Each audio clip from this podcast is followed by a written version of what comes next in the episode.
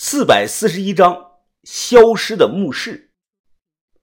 隔天一大早，我急匆匆的就下山了。昨天和偏野聊了一个多钟头，他突然告诉我一个替身法，说是可以破这个王者冲相。现在只要破了这个王者冲相，我就可以下墓，不用再忌讳什么。风水学上有种病叫风水病。比如说，某个人总是生病，到医院治上两天治好了，回到家不久后却又病了，这个过程常年是如此的反复，这呢就是得了风水病了。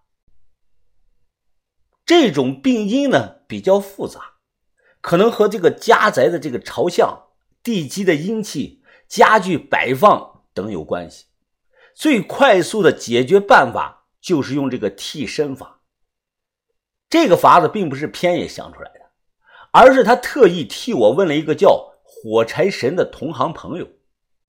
他们那个圈子有几个人比较厉害，都互相认识，就算不认识也听说过对方的大名。我说的这几个人现在都还活得好好的。南平查户口，擅长断言批命，看人的大运势；天津的偏野，擅长罗盘面相，寻龙点穴。山西五台山庙里的老庙祝，擅长摇签解梦，帮人是指点迷津。安徽庐江的火柴神，擅长改命避祸事。有的人啊，注定打一辈子的工发不了财，但找这个河北火柴神改了命后啊，没几年就能当上这个老板。哎，就是这么厉害。此外，在河北的保定某村里，还有个叫何姐的中年妇女。他帮女的看事儿啊，那是一绝。缺点是钱给的少了，他喜欢当面的大骂人；给的钱要四位数起步，他才高兴。后几年我有带这个小轩去找过他，这个叫何姐的说的话和当年马道长说的话完全是一模一样。他当时表情非常的凝重，说小轩命中有逃不过、避不开的水劫。当然了，这是后话了。室内某衣裳加工店内，小伙子，我没听错吧？你给我钱，让我照你的样子缝个布娃娃。啊，是啊，大姐，给你三百块钱。哎，要是缝的好的话，给你五百。这个衣裳店的大姐皱了皱眉头，哎呀，这不是钱的问题啊，这活以前没接过，怕给你做不好啊。这，我说没关系，尽力就行。见我一再的请求。他无奈的答应了。布娃娃缝到一半，我从自己的正头顶上薅了两撮头发给他，让他一并缝进去。大概一个小时吧。大姐呢不好意思的说：“小伙子，你看这样行不行啊？不行的话，我再给你改改。”我看了看，皱了皱眉头，然后呢又摇了摇头：“啊，不行啊，大姐，我脸没有这么方啊。哎，你你看你这儿。”都缝成正方形的脸了，哦哦，呃，别着急啊，那我再改改。最终成品啊，不能说像，只能说是两分像。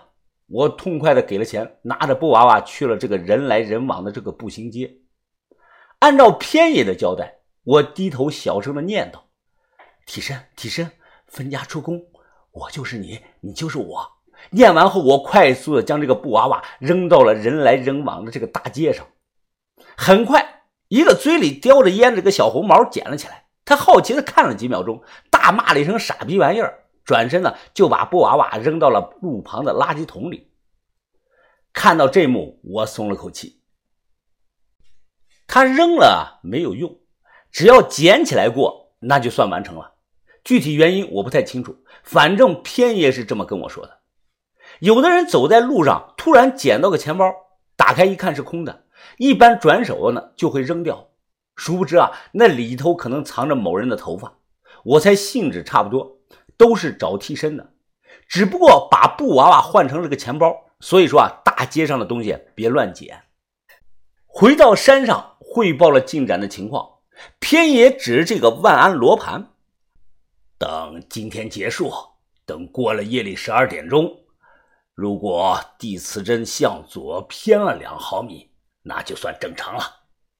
我好奇的问偏爷：“哎，偏爷，那个捡了布娃娃的红毛不会死吧？”“啊，不会不会，哪有那么厉害呀？只要他本人不来这个古墓周围就没事儿。不过人倒霉一段时间，那是跑不了的。”半夜过了十二点钟，我看到罗盘的地磁针果然是向左偏了一点点。于哥豆芽仔整装待发。把头过来询问，在得到了偏爷确定答复后，把头才敢让我跟着他下墓。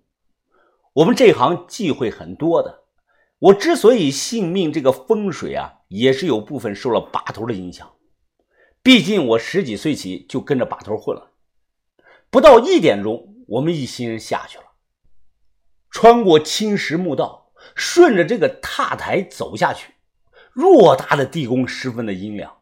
黑到伸手不见五指，头灯扫过边边角角处，依稀能看到当年人工开凿留下的痕迹。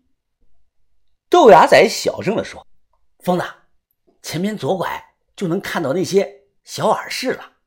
咱们的那十大缸钱啊，就是在其中间小耳室的墙角发现的。”我过去一看，我愣住了，有十几间的耳室，每间耳室之间的间距呢？